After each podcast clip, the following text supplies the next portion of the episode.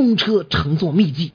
很多人以乘公车为生，如公车大道；还有人以乘公车为乐，如 GTO 中的樱井和内山田。当然，你我乘公车只是因为不懂得驾驭那种两轮的代步工具和无力支付那种你中意已久的劳斯莱斯。但你也可以如下理由来拒乘公车：一，如果你想独自在2008年奥运会火炬从希腊送回北京的话，从现在起不要乘车。我相信你能在二零零八年前跑过巴勒斯坦。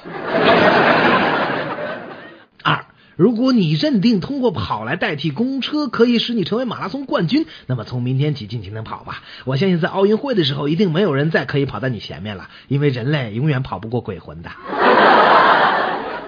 三，如果你是邮差。四，如果你不符合以上要求，那么请和我一同来乘坐公共汽车吧。公车乘坐须知。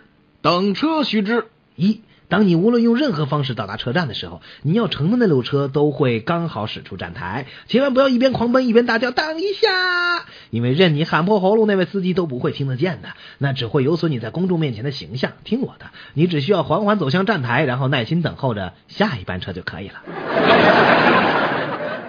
二，当你在站台上候车的时候，不要探头向马路的尽头张望。如果你用目光就可以使公共汽车加速进站行驶的话，那你就是超人。你为什么不飞呢？